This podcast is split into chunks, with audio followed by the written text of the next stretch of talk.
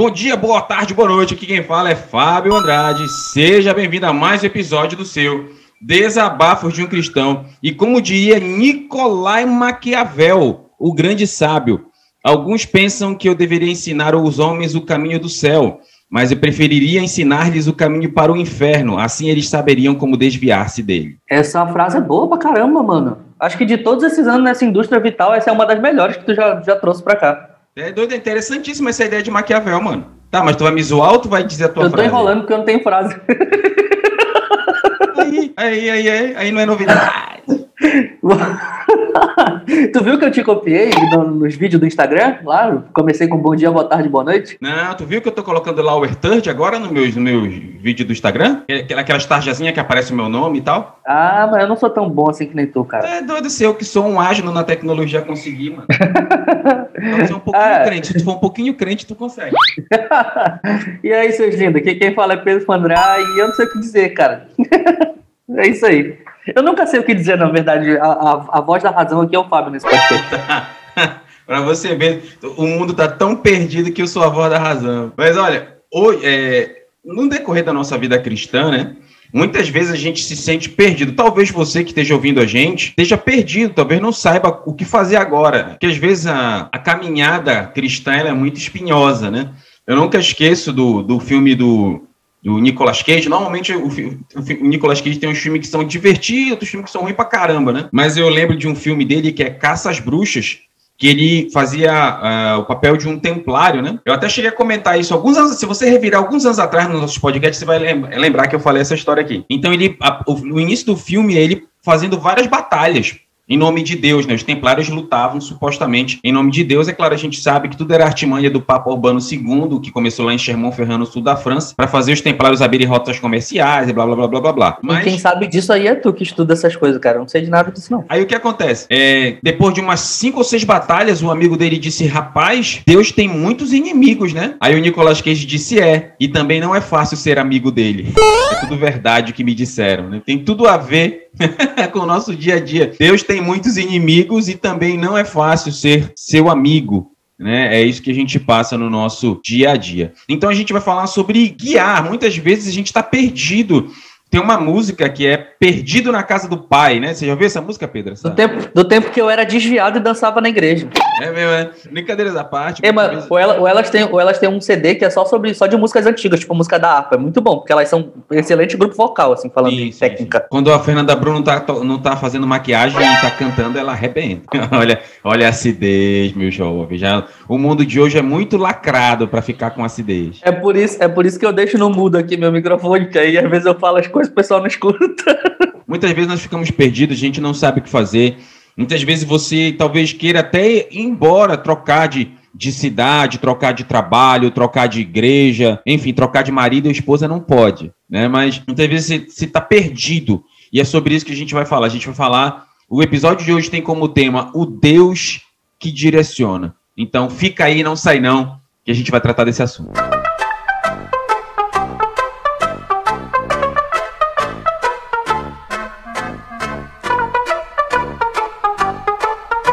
Galera, antes da gente começar com o programa, não se esqueça de curtir o nosso podcast, né? Compartilhar com seus colegas. A gente está totalmente no Instagram, DDUC Oficial. Então compartilha, fala, nos ajude a levar este trabalho para mais pessoas. Quanto mais melhor, né? Que nem coração de mãe, né? Então que nós possamos levar, nos ajude a fazer esse trabalho crescer. Então vamos começar. É, meu querido Führer, você pode ler Números capítulo 9, do verso 15 a 23? Se não for, ele aborrecer. Ele aborrecer, eu, eu pulei. Só saia do mute, tire do mute seu microfone e fale, viu? Foi mal. Números 9, 15 a 23. Vamos lá, números 9, do 15 ao 23, aqui com a minha voz de veludo maravilhosa. Diz o seguinte: No dia em que foi armado o tabernáculo, a tenda que guarda as tábuas da aliança, a nuvem o cobriu. Desde o entardecer até o amanhecer, a nuvem por cima do tabernáculo tinha aparência de fogo. Era assim que sempre acontecia. De dia, a nuvem cobria, e de noite, a aparência de fogo. Sempre que a nuvem se levantava de cima da tenda, os israelitas partiam. No lugar em que a nuvem descia, ali acampavam. Conforme a ordem do Senhor, os israelitas partiam e, conforme a ordem do Senhor, acampavam. Enquanto a nuvem estivesse por cima do tabernáculo, eles ali permaneciam acampados. Enquanto a nuvem ficava sobre o tabernáculo por muito tempo, os israelitas cumpriam suas responsabilidades para com o Senhor e não partiam. Às vezes, a nuvem ficava sobre o tabernáculo por poucos dias, conforme a ordem do Senhor, eles acampavam. E também, conforme a ordem do Senhor, partiam. Outras vezes, a nuvem permanecia somente desde o entardecer até o amanhecer. E quando se levantava pela manhã, eles partiam. De dia ou de noite, sempre que a nuvem se levantava, eles partiam. Quer a nuvem ficasse sobre o tabernáculo dois dias, quer um mês, quer mais tempo, os israelitas permaneciam no acampamento e não partiam. Mas quando ela se levantava, partiam. Conforme a ordem do Senhor, acampavam, e conforme a ordem do Senhor, partiam. Nesse meio tempo, cumpriam suas responsabilidades para com o Senhor, de acordo com as suas ordens anunciadas por Moisés. Antes de eu passar para ti, eu queria expressar o quanto às vezes eu acho incrivelmente chato a maneira como o Antigo Testamento, especialmente o livro de Números, escreve. Porque repete pra caraca, é muito enjoado de ler. Eu Mas amo tu, muito isso, cara. Tu quer que os caras do, do, Antigo Testamento tenham tua capacidade literária de agora, de 2021, mano? É dureza? é que nem eu, por exemplo, eu não gosto da forma como Paulo escreve, eu acho chato a forma como é, Paulo escreve. Sério? Eu acho chato. Tá eu, acho que, eu acho que Paulo, ele é muito. Ele, ele, dá, ele dá muita volta. Eu acho ele prolixo. Ah, não, isso é verdade. Isso é verdade. Mas assim, não tem nenhuma, nenhuma prolixidade dele, não sei se é assim que fala. Não tem nenhuma dessas voltas que ele dá que não é útil pra caraca. Assim, sempre tem alguma coisa para acrescentar Sim. interessante. Por exemplo, ele tá assim: eu quero falar do, do Deus é, do amor de Deus, que é Pai de nosso Senhor Jesus Cristo, que veio à Terra, andou não sei o que pelo homens, foi, morreu, ressuscitou, não sei o que. Agora vamos voltar a falar de Deus. Ele, ele, dá, ele, dá um, ele vai aqui, parece que ele quebra para cá, dá uma volta, depois ele retoma e vai. Né? Mas tu já, parou, dele... tu já parou para pensar que quando ele está fazendo esse tipo de coisa, primeiro, lá no primeiro século, no, uh, uh, expondo a palavra de Deus, expondo aquilo que que, que vem da parte de Deus, ele colocar esses adjetivos todos aqui é uma forma de confirmar a divindade de Deus, a divindade do Espírito Santo e tudo mais, e assim a gente consegue ter bases para defender, por exemplo, algumas das doutrinas que a gente acredita hoje. Pode até ser, mas eu acho chato. pode continuar, mano. Não, fica à vontade, já falei da minha, da minha satisfação aqui, pode falar. Não, então, a gente vê no, no texto algo muito interessante. O povo de Israel, eles estavam no deserto. Né? Há estudos que apontam que eram quatro semanas, dois meses, para que eles chegassem é, do Egito à Terra Prometida. Mas aí a gente sabe que a murmuração e a, e a bobagem deles no decorrer do dia a dia fez com que o que seria dois meses, vai, se tornassem 40 anos. E é interessante que mesmo naquele ciclo, Deus ele nunca deixou de guiar o seu povo. Né? Então você vê que é, é, era interessante. Isso é muito batido, eu vou só repetir rapidamente. Você sabe que o deserto ele é um calor absurdo durante o dia e um frio muito grande durante a noite. Cara, eu nunca esqueço, eu nunca esqueço é, quando eu estava, via, eu viajei para estudar e no país onde eu estava, eu, fui no, no, mês de janeiro e a temperatura estava fazendo, estava tendo a sensação térmica de 50 graus, cara. Eu nunca esqueço daquele, daquele janeiro de 2000 e, 2018 foi terrível, terrível. 50 graus. Eu lembro que quando eu saía é, do ar-condicionado, em dois minutos, fora do quarto com o ar-condicionado, já estava pingando de suor. Né? Então eu tinha uma caminhada de mais ou menos ali perto de um quilômetro do hotel onde eu estava para a universidade. E, cara, nunca esqueço. Imagina no deserto que a temperatura é causticante, né? É absurda. Né? Com certeza a sensação térmica é bem maior do que 50 graus. Mas mesmo assim, o que, que Deus fazia? A nuvem cobria e deixava a temperatura ambiente, né? Durante o dia. E a coluna de fogo deixava o frio suportável à noite. Então você vê que Deus sempre guiando e cuidando do seu povo. Deus sempre guiando e, e cuidando. Temperatura, temperatura ambiente do ambiente do deserto, né? Só para ficar claro. Porque não, não dá mas... para ser, tempera... não dá ser temperatura ambiente daqui de Belém num deserto, né? Não, é, eu, eu, os ouvintes entenderam, Pedro, o que eu quis dizer. Você que está querendo aí um seu veneno destilado, mas é, é, é só estou dizendo que Deus tornava uma temperatura agradável. Tá, tá, ficou melhor assim? Temperatura agradável? Relaxa, eu tô usando. Aí o que acontece? É, o povo tinha, tinha que ter uma coisa na cabeça eu sigo a nuvem. eu sigo a coluna de fogo. Então, quando a nuvem parava, todo mundo sentava, é, sentava o, o acampamento, né? Assentava, né? Fazia a organização do acampamento, ajeitava o tempo, ajeitava tudo. A nuvem levantava, desarmava tudo e vamos embora. Então, podia ser que a, que a nuvem chegasse no local, né? A pessoa armava o acampamento e com uma semana ela saía. Aí tinha que desarmar tudo de novo e ir embora. Aí o que acontece? Ah, o povo tinha que seguir. E, gente, este princípio, até hoje, ele é o mesmo. É claro que a gente não tem uma. É claro, a gente tem um monte de nuvem. Se você olhar para você, você vai ver um monte de nuvem. Mas não é literalmente aquela nuvem que o Números fala. E temos a nossa coluna de fogo à noite também. Em que sentido? A, da mesma forma como Deus pretendia e guiava o seu povo naquela época, Deus pretende guiar a cada um de nós nos dias atuais. Né? A gente sabe que a gente tem muita decisão para tomar e é muito importante a gente entender que nós não podemos nos mover sem a direção de Deus. Tem um texto lá em Êxodo, capítulo 33, verso 15, ele diz assim: Então lhe disse: Se tu mesmo não fores conosco, não nos faça subir daqui. Moisés ali dizendo, Senhor, se tu não for conosco, o povo estava, depois daquela rebelião dos bezerros de ouro, né? Então Deus disse, Senhor, eu não vou mais com vocês e tal, e vou mandar um anjo. Aí teve toda aquela questão ali com Moisés, e Moisés disse, Senhor, se tua presença não for, não, não, não deixe a gente sair daqui, não faça a gente sair daqui. Ou seja, nós precisamos ser guiados por Deus. Porque quando eu vou, quando eu sigo o direcionamento de Deus, é claro que eu estou com o próprio Deus na minha caminhada. É interessante que uh, tem um texto aqui também em Colossenses capítulo 3, verso 15, que diz assim: que a paz de Cristo seja o juiz em seus corações, né? visto que vocês foram chamados a viver em paz, como membros de um só corpo, e sejam agradecidos. Então, a, a paz de Deus tem que ser o árbitro em nossos corações. Se você quer tomar uma decisão e você não sente paz no seu coração, então esse é um grande indicativo de que Deus não está no negócio. Eu estou falando de paz. Muitas vezes é, a vontade de Deus te leva para lugares tortuosos. A vontade de Deus levou o povo para o Egito, a vontade de Deus levou Daniel para a cova dos leões. Então, muitas vezes, a vontade de Deus pode te levar para caminhos complicados mas a paz de Deus sempre estará com você. A paz. Eu acho paz um critério muito subjetivo é, em termos de, de, de decisões cristãs para a gente usar ela. A nossa, quando eu digo paz, eu estou falando da paz que a gente sente.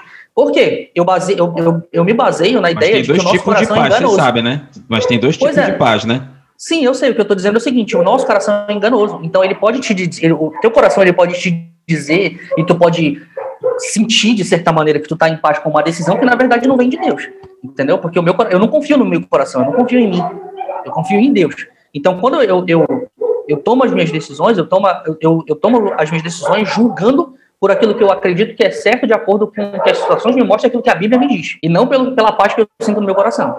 Quando, quando Paulo fala aqui em Colossenses é, que a paz de Deus precisa ser o, o, o juízo o juiz de nós, logo em seguida, o juiz das nossas, das nossas decisões, perdão, logo em seguida, ele, ele continua e ele fala o seguinte, ó, no, no versículo 15 e 16, que a, que a paz de Cristo seja o juiz em seus corações, visto que foram chamados a viver em paz como membros de um só corpo e sejam agradecidos. Primeiro, que esse a paz de Cristo que ele está falando era uma paz entre membros, né? A ideia é que é, não houvesse dissensões dentro da igreja, e não uma paz que nós sentimos para tomar decisões.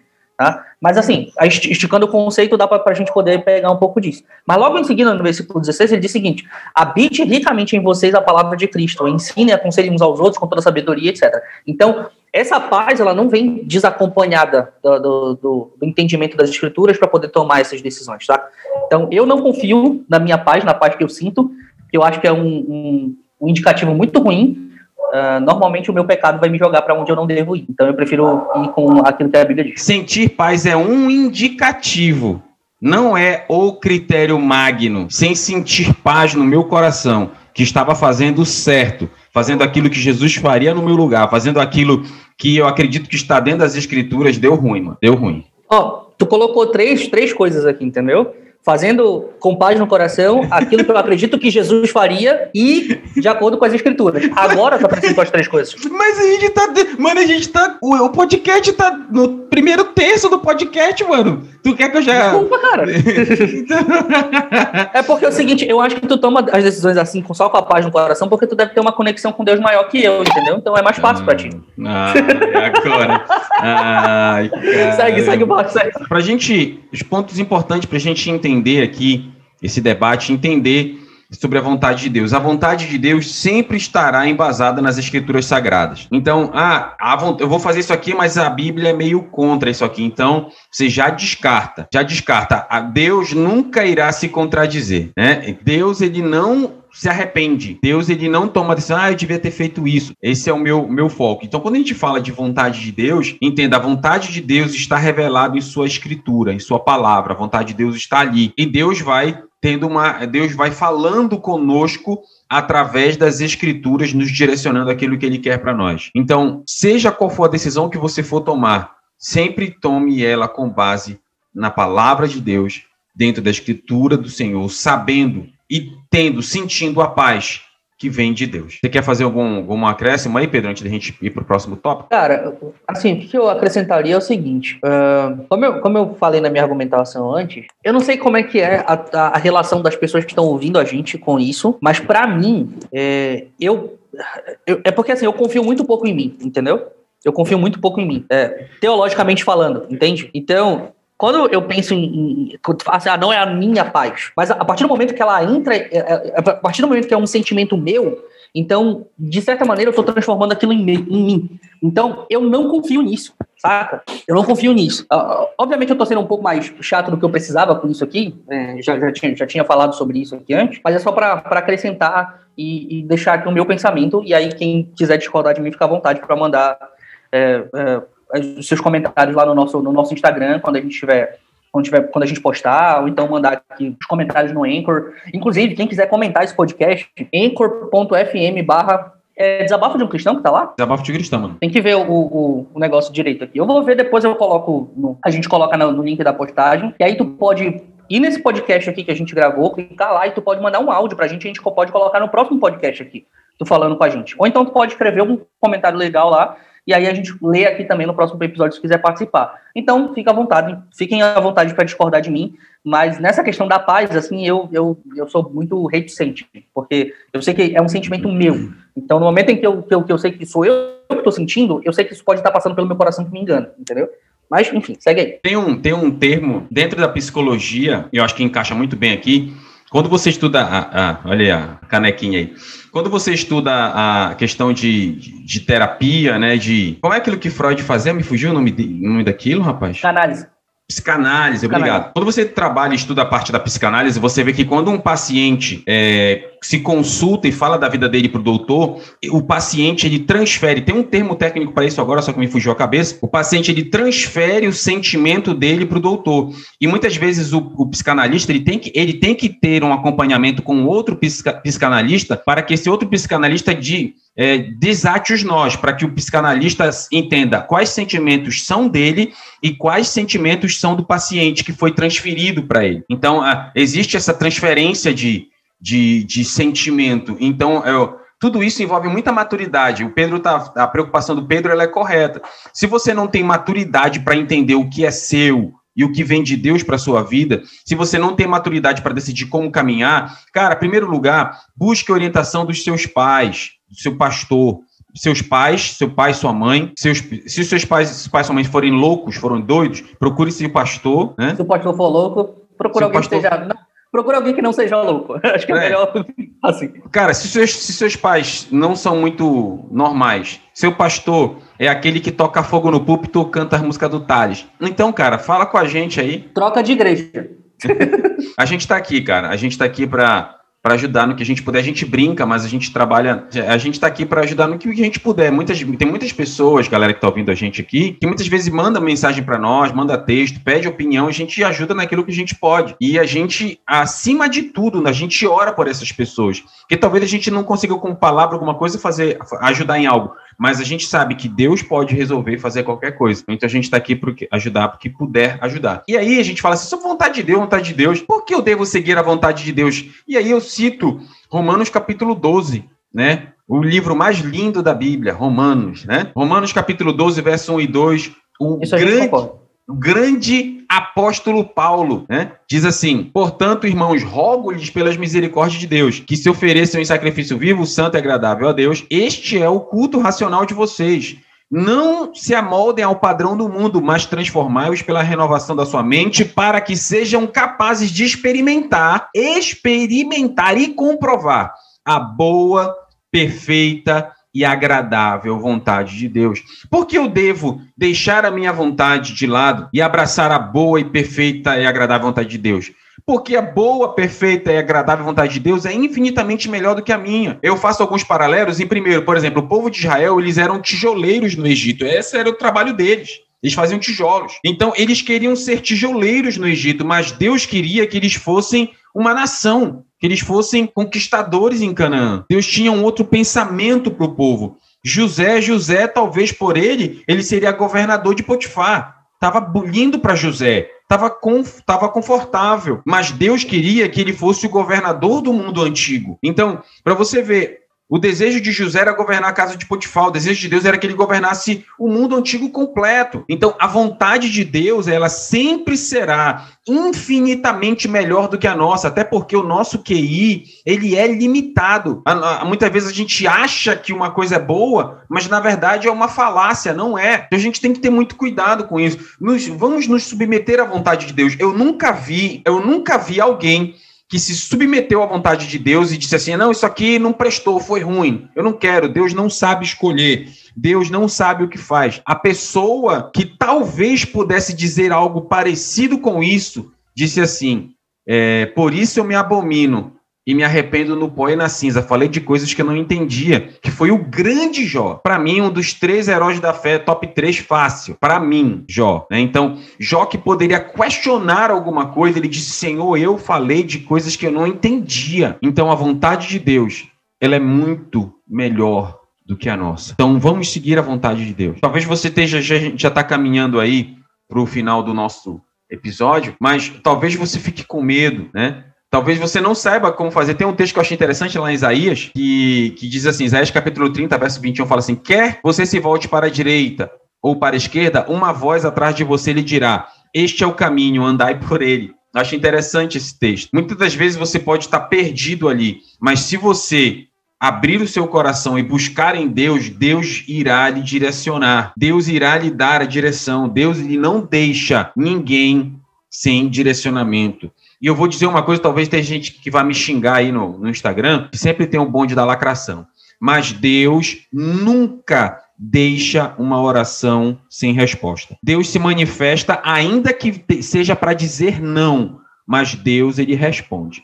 Assim como ele fez com Paulo, Senhor, tira o espinho na carne e tal. Deus disse, não, não vou tirar. Né? Em outras palavras, ele disse assim, Paulo, a minha graça te basta. Ponto. Ou seja, eu não vou te ouvir, Paulo. Então, ainda que Deus se manifeste para dizer não, mas Deus nunca deixa uma oração sem resposta. Então, entregue o seu caminho a Deus, espere a resposta de Deus, né? Você vê Elias foi para a caverna, Elias ficou ali na caverna, né? Preso e Deus se manifestou. Elias, que fazes aí? Então, é, é, muitas vezes é, é, Elias esperava que Deus fosse se manifestar no terremoto, Elias esperava que Deus fosse se manifestar no vento forte, Elias pensou que Deus fosse se manifestar numa coluna de fogo, mas Deus veio numa brisa suave. Então, não tente colocar Deus dentro da sua caixinha. Deus ele age do jeito dele, da forma dele. Então pode ser que Deus se manifeste a você através de uma tempestade, ou pode ser que Deus se manifeste a você através de uma brisa suave. Pode ser que Deus lhe responda através de um pensamento que ele coloca na sua cabeça, através de alguma pessoa lhe dando, lhe falando: "Olha, já pensou se você fizesse tal coisa?"